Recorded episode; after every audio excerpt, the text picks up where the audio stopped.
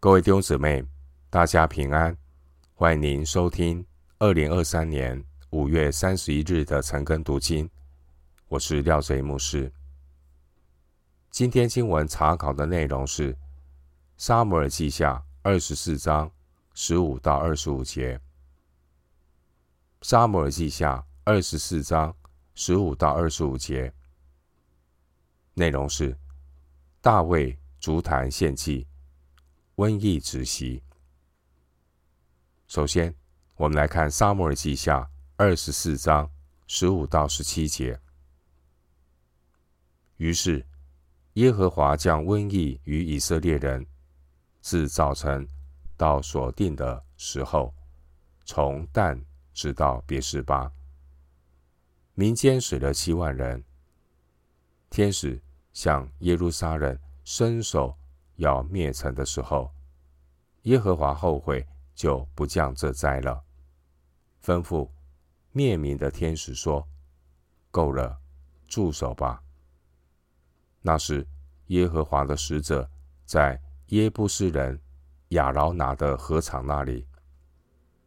大卫看见灭民的天使，就祷告耶和华说：“我犯了罪，行了恶。”但这群羊做了什么呢？愿你的手攻击我和我的父家。经文十五到十七节内容，我们看到上帝透过瘟疫来管教大卫和以色列人。这是一场非常大的瘟疫，不到一天，民间死了七万人。十五节减少了。百分之五的人口。经文十五节说：“从但直到别是巴，这是指从以色列的最北方到最南方，代表整个以色列。这个瘟疫可能是从北方开始，到了便雅悯支派和犹大支派之间的耶路撒冷结束，因此。”瘟疫影响的范围可能集中在北方的支派。神是公义的，神不滥杀无辜。因瘟疫而死的人，很可能都属于押沙龙叛乱之后继续参加四八叛乱的北方支派。二十章第二节，经文十六节的后悔。原文的意思是怜悯、后悔。经文以一种拟人的方式来表达神的怜悯。以西结书三十三章十一节，以西结书三十三章十一节告诉我们：神断不喜悦恶人死亡，唯喜悦恶人转离所行的道而活。神拯救罪人，是因他的怜悯。神以他的赦罪之恩，遮盖了公义的刑罚。原来神所要降的瘟疫，是三日的瘟疫。这是十三节原本神所降瘟疫的时间。但现在十五节，我们看到瘟疫的时间是自早晨。到所定的时候，显明神没有按我们的罪过待我们，也没有按我们的罪孽报应我们。诗篇一百零三篇第十节，经文十六节提到耶布斯人。耶布斯人原来住在耶路撒冷，他们是迦南人。大卫攻占了耶路撒冷以后，并没有赶走这里的原住民。经文十六节提到耶布斯人亚劳拿的禾场，这个禾场地点位于大卫城北方的摩利亚山头，所以大卫从王宫里就可以看见灭民的天使。十七节，经文十七节。在大卫祷告之前，神已经怜悯他的百姓，不降这灾了。十六节。但是大卫看见灭民天使的时候，大卫并没有听到神吩咐天使说：“够了，住手吧。”所以呢，大卫他就继续的向神祷告。经文十七节，大卫在祷告中再一次的向神认罪。大卫求神把刑罚加在他自己的身上，好让神的百姓能够得着释放。大卫他身为以色列的君，大卫知道自己的职责就是服侍神的百姓，所以第七节，大卫说他愿意代替百姓来承担刑罚。弟兄姐妹。大卫数点百姓这个事件，固然是大卫肉体的骄傲；另一方面，也是神对以色列发怒。神对以色列人发怒，这背后必然有选民必须要对付的罪。所以经文第十五节的描述是：神降瘟疫于以色列人。因此十七节。大卫认罪的祷告，类似一个中保的代求。大卫的代求就好像是预表弥赛亚耶稣是我们与神之间的中保一样。不同的是，大卫他是不完全的罪人，耶稣基督是全然圣洁的中保。回到今天的经文。撒母耳记下二十四章十八到二十三节。当日，迦得来见大卫，对他说：“你上去，在耶布斯人亚劳拿的禾场上为耶和华筑一座坛。”大卫就照着迦得奉耶和华名所说的话上去了。亚劳拿观看，见王。和他臣仆前来，就迎接出去，脸伏于地，向王下拜，说：“我主我王，为何来到仆人这里呢？”大卫说：“我要买你这禾场，为耶和华筑一座坛，使民间的瘟疫止住。”亚劳拿对大卫说：“我主我王，你喜悦用什么，就拿去献祭。”看哪，这里有牛可以做燔祭，有打粮的器具和套牛的轭可以当柴烧。王啊，这一切我亚劳拿都奉给你。又对王说：愿耶和华你的神悦纳你。经文十八到二十五节，我们看到大卫他买下了亚劳拿的禾场与牛来献祭于神。瘟疫就止住了。经文十八节，耶布斯人亚劳拿的禾场，这地点位于大卫城后面略高一点的摩利亚山。所以经文十八节说，大卫他是往上去。十八节的这个禾场。这是天使要执行公义、准备灭城的地方，并且这个河场也是神主动施恩、要停止降灾的地方。这个河场位于摩利亚山，摩利亚山是神当年指示亚伯拉罕献以撒的地方。创世纪二十二章第二节。在摩利亚山这里，曾经发生亚伯拉罕献以撒的故事，让人想起亚伯拉罕的信心和顺服。亚伯拉罕献以撒的故事，说明神的代赎和神的恩典。神他预备恩典，所以亚伯拉罕给这里起名叫做耶和华以勒。创世纪二十二章十四节，耶和华以勒的意思是，在耶和华的山上必有预备。创世纪二十二章十四节。现在，神再次指示大卫，在耶和华以勒这个地方足坛献祭，作为神赦免和神施恩典的记号。后来，所罗门王就在这里建了圣殿。历代之下三章一节，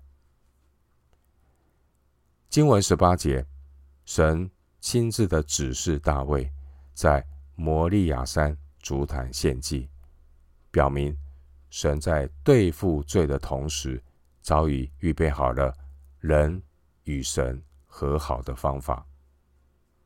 人没有办法靠自己。与神和好，更不可能依靠自己的觉醒或爱心，主动认罪悔改。罪人的得救是本乎恩，因着信，是神主动预备的恩典和救赎。这就是耶和华以乐。弟兄姊妹，神为我们预备救恩，让我们可以得着新的生命。回到今天的经文，《撒母耳记下》二十四章二十四到二十五节，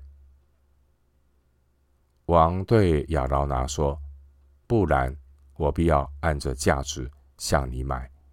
我不肯用白得之物做燔祭献给耶和华我的神。”大卫就用五十舍客勒银子买了那禾场与牛。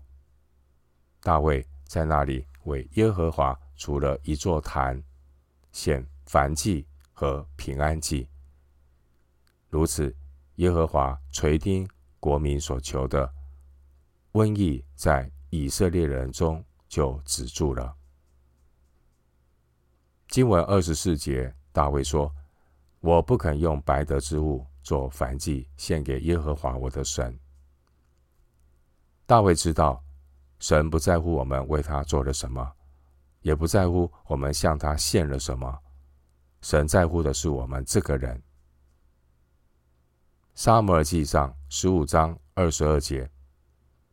撒摩尔记上十五章二十二节说：“耶和华喜悦燔祭和平安祭，岂如喜悦人听从他的话呢？听命胜于献祭，顺从胜于公羊的脂油。”撒母耳记上十五章二十二节，经文二十四节的白得之物，意思是不必付出顺服代价的祭物。这一种不付代价的献祭，在神的眼里毫无价值。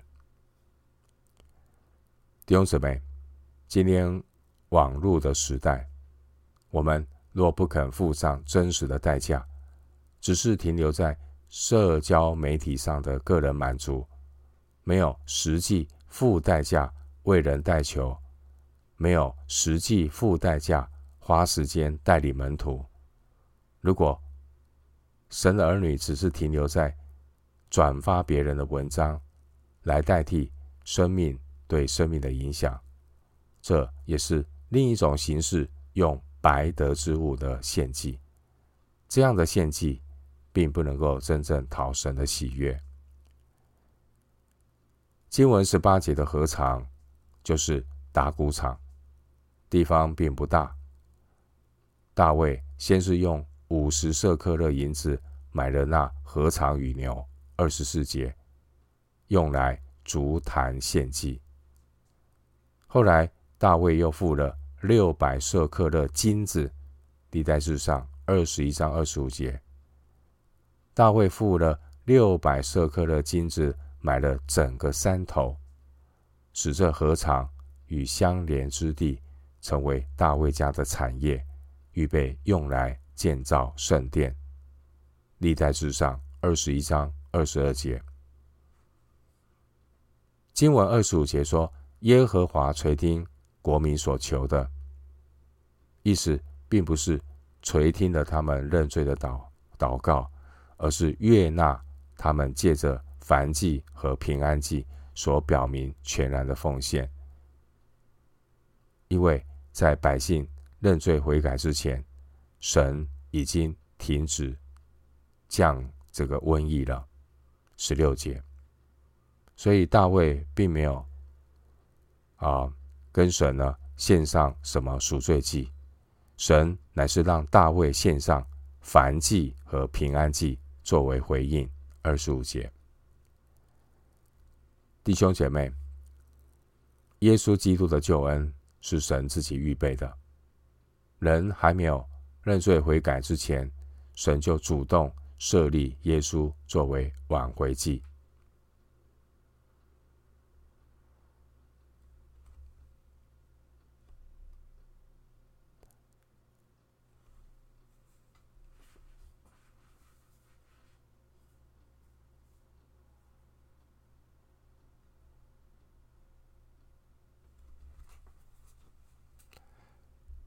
另外，我们看到二十五节，也是提醒我们，并不是神的百姓认罪悔改停止了瘟疫，因此也不是信徒的认罪悔改换取了救恩。一切呢，都是神主动将悔改的心和赦罪的恩赐给以色列人。使徒行传五章。三十一节，并且呢，神也赐恩给外邦人，叫他们悔改得生命。使徒行传十一章十八节。换句话说呢，人对于救恩的回应，就是燔祭和平安祭，也就是呢，将身体献上当做活祭，并且呢，在基督的平安里。我们的生命可以与神相交，又与父并他儿子耶稣基督相交。约翰一书一章三节，经文二十五节提到瘟疫在以色列人中就止住了，这是指得瘟疫的人逐渐痊愈了。弟兄姐妹，撒母耳记下二十四章，圣灵并没有记录。耶和华又向以色列人发怒的原因。然而，这是提醒我们，上帝要我们注意的不是人的罪，也不是人的悔改，而是耶和华以勒。神指示大卫在耶和华以勒足坛献祭。大卫他体贴神的心意，买下了这块。耶和华以勒的地，完成了建殿的预备。神借着大卫向百姓显明耶和华以勒。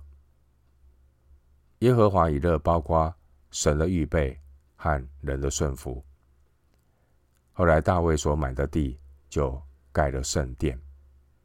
大卫他按着神的旨意服侍了他那一世的人。使徒行传。十三章三十六节，也为后来建造圣殿做了准备。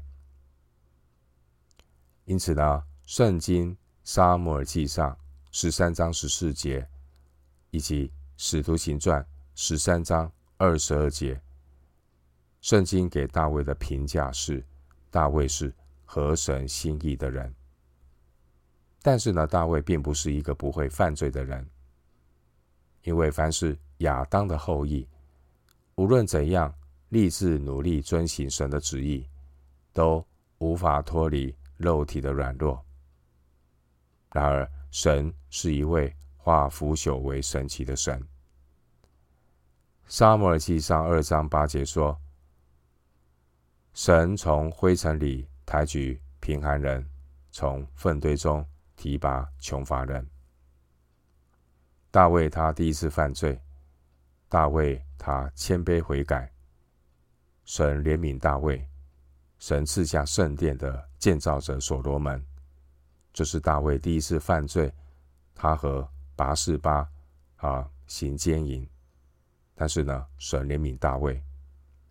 后来呢，大卫体贴肉体，数点人数，再一次的犯罪。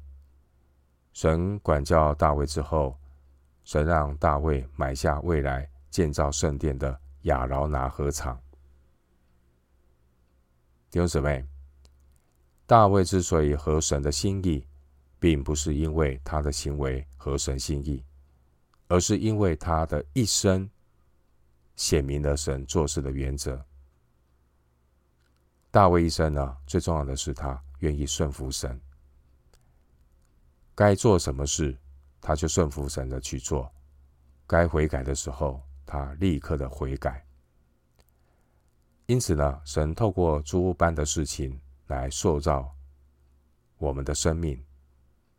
神的心意就是塑造神的百姓成为合用的器皿，来见证神的公义、慈爱、圣洁，目的要使人敬畏他。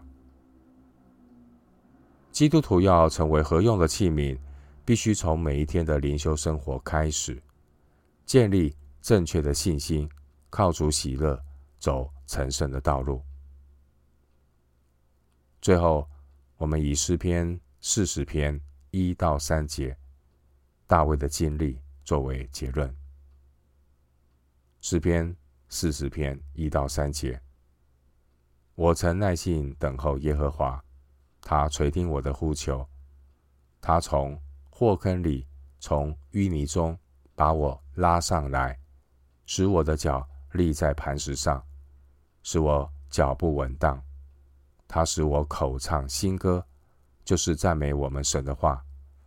许多人比看见而惧怕，并要倚靠耶和华。诗篇四十篇一到三节。我们今天经文查考就进行到这里。愿主的恩惠、平安与你同在。